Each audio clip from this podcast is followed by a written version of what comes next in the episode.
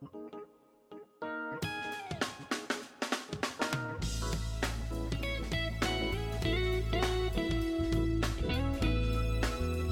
んにちは。中日新聞ポッドキャスト明日の種。この番組は様々な現場で取材をする中日新聞の記者が記事に盛り込めなかった思いやエピソードを語る番組です。毎月第1、第3月曜日に配信。これから大きなニュースに育っていく話の種。職場や家庭の話題が豊かになる話の種をお届けします。本日は前回に引き続き、教育報道部の白井春菜さんと生活部の植木聡太さんにお話をいただきます。口の中の腫瘍を取り除く手術に挑んだ白井さんですが、退院後の経過は順調だったのでしょうか？前回の続きからどうぞ。退院はじゃあ長引いたってことなんでしょうか？でも、あの、実は経過は順調で、あの、すごい綺麗に手術もしてくれたらしく、出血も少なかったらしく、あの、一週間くらいで退院して、本当はなんか3日ぐらいで5日ぐらいとかでもいいよって言われてたんですけど、ちょっとご飯が食べられないのでちょっと心配で、1週間ぐらいで退院して、そこから10日後ぐらいに職場復帰しました。結構早くに復帰されたって、すごい良かったですね。そうですね。なんか、ね、経過が順調だったのは幸いで、ただ、その、術後もその、そのアイスの話じゃないですけど、口が大きく開けられなくて、その、無理に開けて食べるみたいなことをしてなかったので、なんか口の中の組織がこう、こわばって固まっちゃって、開けにくくなっちゃってて、で、手術から2ヶ月後の8月の受診の時に、長谷川先生にと話したら、あ、これあかんってことになって、なんかいきなり金属の開口器っていうのを持ってこられて、で、これをじゃあ口に入れますって言って、ガーって突っ込まれて、で、奥は、で、これ挟んでくださいって言って、はいとか言って、なんか、レバーをギュッてやったんです。そしたらもうなんか、頭、脳天にメリメリメリっていう音が、私はしたと思うんですけど、なんか、した、これは一番今痛いポイントですよ、このこの話なので。で痛い痛いなんか、その、大学病院のその治療室で、めっちゃでかい声出して、で、え、ちょっと待って待って待って待って待って、でダメなんですかって言って、で、もうちょっとでやりますよって言って、いや、もうこのぐらいやってくださいって言われて、本当にな、もう涙がもう痛くて出ちゃうんですけど、で、とにかくこれやれということなんで、本当は朝昼晩やるといいってことだったらちょっと無理なので、あの、朝昼、朝晩、家で、メリメリメリ、いたたたたみたいなことをやってました。いやー、すごい。あの、痛みに耐えて頑張ってこられたんですね。白井さんのこの症例っていうのは、結局学会の方では発表されたんでしょうか？そうなんですよ。それがね、初めのね、そのね、動機ですからね。そうですね。一応ですね、あの、実際に本当に珍しかったということが分かりまして、えー、佐々木先生が今年3月に世界で9例目の症例として、国際学術誌で発表されました。これはちょっとよくわからないんですけど、どういうことですか？多分、症例報告という感じで、まあ、あの、こんな、うん、症例があったんで、こういうふうに治療しましたっていうのが多分世界に皆さんに、に、あの、他の歯科医師さんとか航空外科医の人が見たら、また、10例目の人はこれを見て、で、こういうふうに治療するのかとか、こういう経過をたどるのか、みたいな話を参考にしてる人が10人目が出たら出てるんじゃないかな。そうですね。世界中のどこか、ね、そうそう。だから世界中の誰かのためにもしかしたらなってるかもしれない。まあそういうのが多分積み重なって、治療法だったりとかどういうものなのかっていうのが多分見つかっていくっていうのが医療の進歩だと思うので、なんか素晴らしいことではないかなと思ったんで。医療の進歩に寄与したわけですね。はい。どこまでかどうかは、その 価値、その価値がどれだけあったのかっていうのは、多分発表された後の評価はどうなのかは、しっかり聞いてないんで、ちょっと、本当の、多分業界の話になると思うんで。治療を終えて、あの、お感じになられていることってありますでしょうか？一番感じてるのは、その、普段から自分の体の調子を意識して、少しでも異変を感じたら、あの、正しいその知識を持ってる専門家に見てもらうっていう姿勢と、あとその、先生だ、お医者さんだったら誰でもいいわけじゃなくて、その、情報が、まあ、正しく伝えてくれるとか、聞いたことに答えてくれるとか、そういう誠実さのある、まあ、先生を、まあ、選ぶっていうこと。もし、相性が合わなかったら、まあ、先生を変えてもいいと思いますし、そういうお医者さん選びっていうのが大事だなと思いました。で、今回はその長谷川先生も佐々木先生も、まあ、さっきも言いましたけど、少しでも不安なことがあれば、かなり、まあ、記者なんでしつこく聞きますよね。そのノートも取ったりしましたし、ちょっと、ちょっと待ってください、ググりますんでってググったりして、写真も撮らせてくださいとか言って、なんか画面の写真をそのまま撮らせてもらったりして、で、ちょっとあの、この漢字教えてくださいとか、すごい細かく取材みたいに聞いて、ノート出してきて、あの、その時にノートあるんですけど、めっちゃ書いて、で、あの、そんなことしながらも嫌がらずに、あの、時間を割いて、あの、お答えくださったので、あの、信頼できました。すいません、その説ありがとうございます。なかなか多分プレッシャーだと思います。そうですよね。そうですよね。いいですか？診察してるのに取材を受けてるみたいなね。結局最終的に写真なんか画像を CD に焼いてくれました、先生が。今回の連載では、あの、植木さんが歯科検診の現状とか、あともう航空外科について、白井さんの体験談とともにそのサイド的なお話を書いておられるんですけれども、専門知識を持っていたその先生に見ていただいたということが治療につながったという、なかなか町のあの歯医者さんでですね、専門的な先生を見つけるっていうのは難しかったりすると思うんですけれども、どうなんでしょうか？まあ実際に白井さんの世界9例のケースなんでその、どの先生が見つけられるのかでも、言ってみれば本当に偶然の中で佐々木先生に出会って、ちゃんとその、うん、そういうふうな可能性を示唆してくれたっていうのは、これ、完全に偶然というか、とっても運がいい大吉引いたんじゃないかというふうに思って、僕はあの話を聞いたんですけれども、実際にやっぱり虫歯とかそういう一般歯科とは別にその顎とか骨とかの病気とか口腔がんとかってこう、口腔外科いうところがまあ、やるっていうのがまあ、だから歯科の中にも多分いろいろある中で、航空外科っていう、そこの専門の、の、まあ分野があるわけなんですけど、結構そこの、国外科ですって、こう、上げてるところは、まあ、3万とか7千人とか結構いらっしゃるんですけれども、実際に結局、だいたい大きい病院とか、その、今回だったら愛知学院大とか、そういうところで、あとはどっかの総合病院とかで航空外科っていうのが多分診療科としてあって、大体そこで働いて、うん、そういうところの人が、まあ、4400人とか、まあ、それぐらいいるらしいんですけれども、で、そこでさらに手術の経験積んで、で、実際にどういうことが、うん、できるのかっていう専門医資格みたいなことを取っていこうとすると、まあ、2002とか、歯科全体で大体2%とか、そのぐらいしかいらっしゃらないっていうような、なんか、まあなんかその歯科医師統計みたいなやつがあるんですけど、それを見るとそういう数字が出てくるんですね。だから、まあ本当にその一般歯科では虫歯診療とかがこう中心になってくると、普段見てないのって絶対わかんない。てかまあ、そうそう、わかんなかったりとか、ちょっと頭から失念してたりとかをして、見つけられないっていうケースはやっぱり多いっていうのは、その、僕も長谷川先生の取材は一緒に行ったんですけれども、結構それで見逃されて、わかんないまま最終的にやっとたどり着いて治療できる時にはだいぶ進んでるとか、そういうことがやっぱり多いっていうところで、その専門医にたどり着くのが難しい。やっぱそれは、あの、航空外科の専門医というか、結局、専門が分化してるからこそ、まあ、難しい。ほんで、専門があるってことはそれだけ難しい部分のところだからこそ深めていかないとわからないみたいな。だから、歯医者さん誰でもっていうわけにいかないのがなかなか難しいとこだなと思います。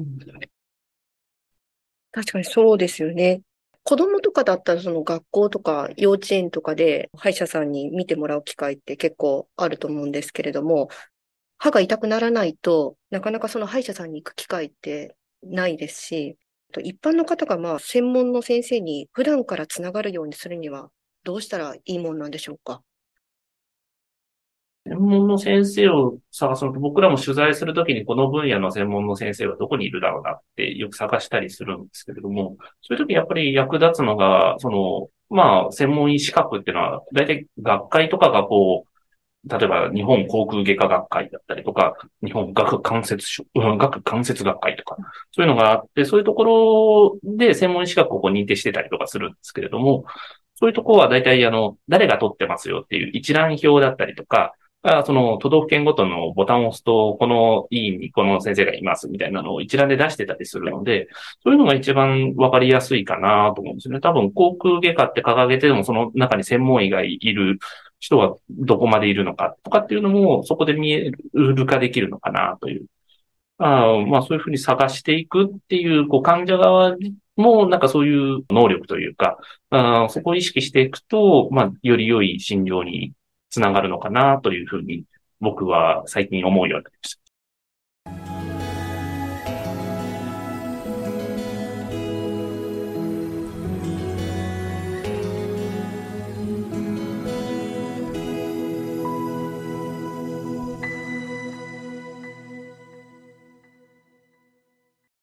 ちなみに、もう、この医療担当やる前はもう歯が痛くなるまで絶対行かなかったです。そうなんですね。あの、何度も、こう、虫歯が進み、だいぶ怒られみたいな。怒られる。めっちゃ怒られる。そうそうそう。私、歯が、あの、お茶、お茶とかがめっちゃ好きなんで、一日な、すっごい飲むんで、すごい歯が着色しちゃうんですよね。紅茶とか、コーヒーとかで。でその3ヶ月に1回、その保険が効く期間で通って、はい、あの、検診と一緒に、その着色汚れを落としてもらうとか、あの、掃除してもらってるのもあって、それでずっと大人になってから生きてるんですよ。それを聞いて、すごいなと思って。そうですよね。僕はそれができてなかったので。その医療担当になってやんなきゃダメだよって、こう、いろいろ言われていくようになったんですけど、で子供のやつを連れてったりとか、そういうのをしてるうちに、自分もやるようになって、大事だったんだなって、もっと早く知りたかったなっていうのが、あの、30超えてから思ったこと。いや、それは私自身も本当にそれは痛感していて、あの、実はあの、抜歯したっていうのが、あの、奥歯なんですよ。取材中に体育館で滑って、うん、こ、こけた瞬間に 歯が欠けたんですよ。欠けた後に、あの、歯医者に行って、詰めていただいたんですけど、で、結局、なんかもう取った方がいいってことになって、この間抜歯したんですよね。もうその時もデスクからも、え、なんで書けんの？なんで書けんの？って5分ぐらいずっと言われましたけど。ったことない話。それだけでちょっと一本かけそう。いけないでしょ。白井さんが口が開かなくなるっていうその症状ですね、うん、その私もその抜歯後に開きにくいなっていうのがずっと続いて、あの、今も少しあるんですけど、口の中を手術するとあったりするんですね。そうみたいですね。僕もだからその長谷川先生に一緒に取材行った時に、実際に言ってたのがこう、いや、僕たちは手術するまでにすごい準備をして、こう、手術をしっかりできるようにやるんだよと。でも、患者さんはその後のリハビリというか、そっちから術後が本番だよっていう話をしていて、まあ、だから、いわゆるそういうのがどうしても、ある程度、やっぱり難しい手術だったりとかして、こう神経だったり筋肉とかをこう触ったりするっていうのは、まあ、術後の影響っていうのはどうしても捨てきれないっていう。だからこそ本当は予防が大事みたいな話になるんですけれども、まあだからそういう生活をどういうふうに戻していくかっていう時にも、やっぱりその専門の先生にしっかり見てもらったりとかしながら、開口器開けなきゃダメだよ、みたいな。そうね、こんだけ開けるんだよ、みたいなことね。言われると、あ、そうか、なります。だから、やっぱりその機能回復に向けた訓練だったりとか、その、まあどういう食事をどういうタイミングで取っていくとか、そういうやっぱりケアをしてって、戻していく、その術後をちゃんとやれるかやれないかっていうのがその後の多分、抜歯した後とか、その後の、うん、まあ回復につながってくるのかなっていうのは、なんか、あの、長谷川先生もその時おっしゃってました。連載なんですけれども、読者の方からあの反響っていうのはあったんでしょうか？こう、届きましたよね。やってきました。ああ。ファンレターチ。まあ、何通かいただきました。なんかすごいのがですね、あの、昔、孫っていうあの、曲が流行った時に、新潟県孫って書いて、はい。ファンレターが届いたって話知りませんか？全然関係ないんですよ。はい。みたいに、その、あ、中日新聞社、あーんができる幸せ、白井様って書いて、あの、手紙が届いたんです。すごい。みたいな、このね、読んでくださってるっていうのはありがたい限りですけど。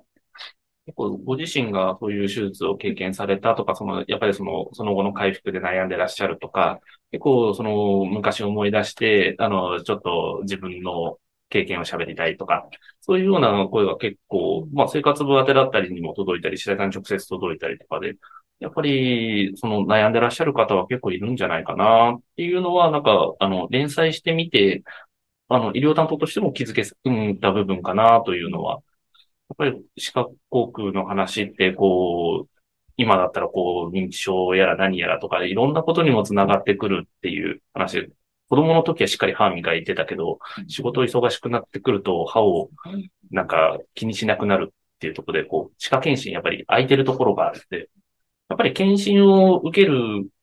タイミングがやっぱり見つけるタイミングでもあるのかなっていうのは、なんか、それを読んでてもっと書かなきゃいかんのかなっていうふうに、あの、反省したところでもありました。まあ、最近歯科検診受ける人も、まあ、徐々に増えてはきてますけど、まだ半分ぐらいだって言いますし、まあ、その中で、こう、やっぱり口腔がんとか、本当だったら早めに見つけた方がいいものが見つからずに、あの、悲しい思いしてらっしゃる方もいらっしゃるので、そのお金の部分がどうしても関わってくるので、予防医療とお金がかかるっていうのが、ちょっとどうかなというのは、どうしても思うんですけど、うん、まあ自分の身を守る投資だと思えば、結構意識的にやってもいいのかなというのはちょっと感じているところです。結局、白井さんの例自体も、あの、白井さんの例でしかなくて、こう、自分の場合はどうだとか、あっていうのは自分でこう見つけていかなきゃいけないっていうところがどうしてもあって、あの、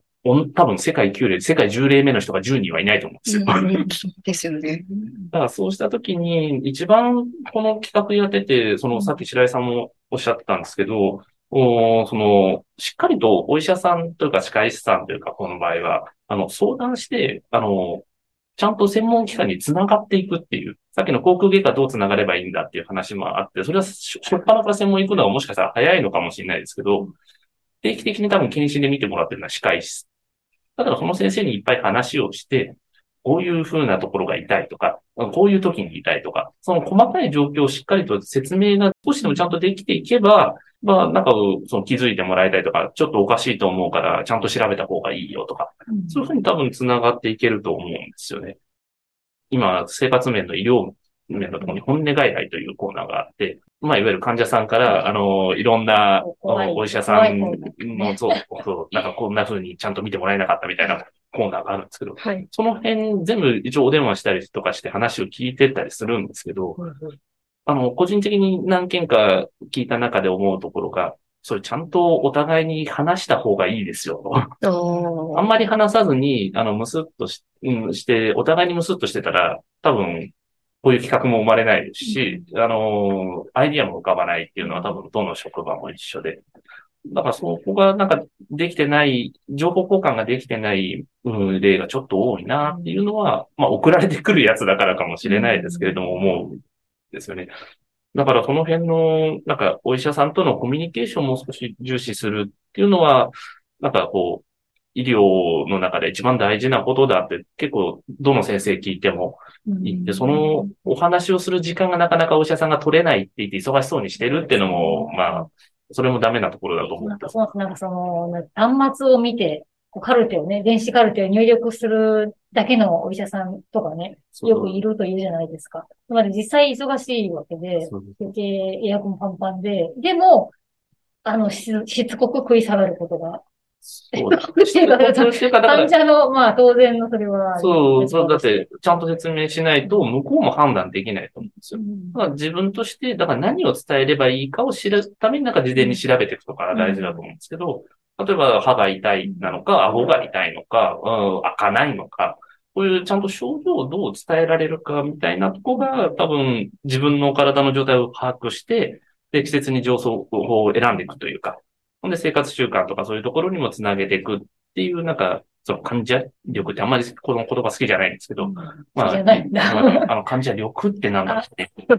すごく思うんだけど、まあ、そういうのを選んでいくというか、そういうリテラシーみたいのが、なんかもっと高まればいいかなと思って再度を書いたつもりではありました。なんかめ、やっぱメモして、その、置くことが大事ですよね。その、お医者さんのとこに行った時に、あ、忙しそうとか思って、なんか言いたいことが言えなかったり、忘れちゃったりするんで、なんか気になることがあった時にとにかくメモして、それを持って受診するとかにすると。本当に、うん、歯医者さんだけじゃなくて普通のお医者さんも、うん、とか、どの科でもそうですけど、自分の結局、体のことじゃないですか。自分しかわかんない、ね、そう。だから結局痛いですっていうのどんだけ痛いですかっても。そうですね。このね、あの、インタビューのこの、浅井さんにやってもらった時もズーンと痛いのか、ズキズキ痛いのか、ドーンと痛いのかみたいな、すごい結構やりとりしましたね。そうですね。わかんないです。それをちゃんと伝えた上で、じゃあ、必要なその処置ができるのは専門のところだからって言って繋いでいくっていうのが、まあ多分基本なんだろうなと思ってですね。だから、その辺で白井さんのお話聞いて、これ企画にして書こうよって僕も言ったのは、すごい理想的なモデルケースだったっていう。やった。いや、だって、最初、ちゃんと検診に通っている、そうですね。検診に通っていて、そこですぐ飛び込んだ時には、偶然にも、まあ、専門医もいたけれども、ちゃんと状況が分かっ、分かって説明もできた。まあ、記者だから説明が得意なのかもしれない。記録はね、そう、ということもあって、そういうのが全部繋がって、その、いわゆるこれだけ珍しく、なかなかこう、判明するまで時間かかるようなやつで、大きくなったらそれは後遺症なりなんだりっていうのをちゃんと適切に早めに対処できた。早めなのかな？どうなんだろう？どうなんでしょうね。まあでもね、まあなんとか、そうそうなんとそうそう。かですね。はい。まあ、原因が何だったのかっていうのは、原因がね、わからない。ここが謎です。謎ですへね。ーだから、その噛み締めていたのかどうなのか、そうですね。20代それが原因なのか20代後半から噛み締める状況、何か、これあのが、超日新聞社に入社して、動作じゃない。わからへん。これがね、先生に、大ベテランの先生に原因がわからないということなので、労災も申請できないんですよね。まあでも本当にそういうところが、まあ、うん、ちゃんと理想的に対処していったからこその、今をこう元気にバリバリと原稿を書いてるっていう。その、この関わってくださった主治医の先生もそうだし、その、さすってくださった看護師さんのところも当然そうですし、そのすべてのそのスタッフの皆さんのおかげで、あとまあ、相談に乗ってくれた記者もそうですけど、おかげでその社会復帰して、取材に行けて、で、子育てにもできて、もう家庭も回せてるっていうので、本当にその医医療ってありがたいことだなっていうのをつくづく実感して、本当に感謝しかないうことです。だから本当に、まあ、し白井さんの多分、よりも多分重い症状だったりとか、まあ本当に命に関わる、それこそ癌だったりとか、がもう重い難病だったりとかっていう方もいっぱいいらっしゃって、その医療が届かない、医療だけでは。ってなった時の方もいっぱいいらっしゃるので、この事例、まあそんなに言ってみれば重かないよねって多分思われた読者さんもいると思うんですけど、でも、その、多分、そういうふうな意識でいる人たちの方が大多数であって、そういう人たちがいつそういう病気になるかとか、そういうことになるかもしれない。僕だってもう明日どっかでこう、視線を受けてるかもしれないわけなので、あの常に、まあ僕も、あの、鼻水だらだらの副鼻腔炎ずっと思ってるん で。でまあ、二物症あるのに見えないけど。そういう、あの、お酒を飲みすぎないようにだけ。いや、でもそういうことを考えて、そのなんか生活習慣とかをこう意識的にこう変えるきっかけをお届けできるのはメディアだと思って頑張って医療面書いてるんで、あ頑張れ、医療記者。の、あの書けてるかどうかは本当に 自信がない。かけてると思いますよ。はいいや、だからこそ、なんかこういう機になんか、せっかくこれも聞いていただいたりした方には、なんか、まあお金もかかるかもしれないですけど、一回ちょっと検診行ってみようとか、年代によっては無料検診とかもあるので、で、そういうふうに行ってみるっていうのは、まあ自分のためになるかなという、あの、時間と費用対効果とかコスパがとかって言い始めてったら、多分体を守りきるのはなかなかすごいコストがかかると思うんで、あの、気になった時にまず行くっていうのが結構、それで偶然見つかったとかいう、コスパがいいんじゃないですか、結局。そうでもまあ本当は定期的に土屋さんみたいに行くのがベストだと思うんですけど、まず行かない人は一回ぐらい行ってみたらいいんじゃないかなというふうに、僕も医療担当記者になってから行きました。ちゃんと言って遠慮なく先生にあの症状を伝えるっていうことも大事なんですね。本当になんか医療のそのコミュニケーションって取材だと同じだなとは思ってて、結局この病気ってどういう病気なんですかとか、この治療ってどういう治療なんですかってこう取材で聞くんですけど、はい。やってるのって患者さんとか自分が患者になっても同じ質問するだろうなと思って、ああ、そうですね。だから、僕らでお伝えして原稿に、えーするっていうことが、うん、僕らのこう目指すところとかゴールというか、まあスタートでもあるんですけど、そこまでですけど、患者の場合はそこが自分にそのまんま、自分で言ってみれば、あそのまま影響してくるというか、だからその、僕ら以上に多分真剣に当事者の人ほど多分し突き詰めてコミュニケーションをしないと、あの、不利益を被るのは自分であるという。まあ、私も取材よりは頑張って聞いたかもしれないですね、もしかしいたら。やいやいやいや、取材 でも、でも本当に当事者の方が、あ取材以上の多分ことを聞けると思うので、なぜこの痛みが出るのかって、それを解消したい言葉じゃないですか。まあそこら辺をなんか、こう、僕らもそういう患者さんだったりとか、読者の方々にお伝えするための、意識でやってるんですけど、それ以上に多分自分事として考えていただきたいなというふうに思って、この企画に、あの、一緒にお手伝いさせていただいたような形で、あの、すごい、僕としても勉強になりました。ありがとうございました。ありがとうございました。白井さん、植木さんの連載、あーんができる幸せは、中日新聞ウェブから見ていただくことができます。口の中の痛みは仕事や生活にも影響してきますので、早めの検診、治療が大切だということがとてもよくわかりました。私も今晩、歯医者に予約を入れていますので、しっかり見ていただこうと思います。本日は教育報道部の白井春奈さん、生活部の植木聡太さんにお話をいただきました。白井さん、植木さん、ありがとうございました。ありがとうございました。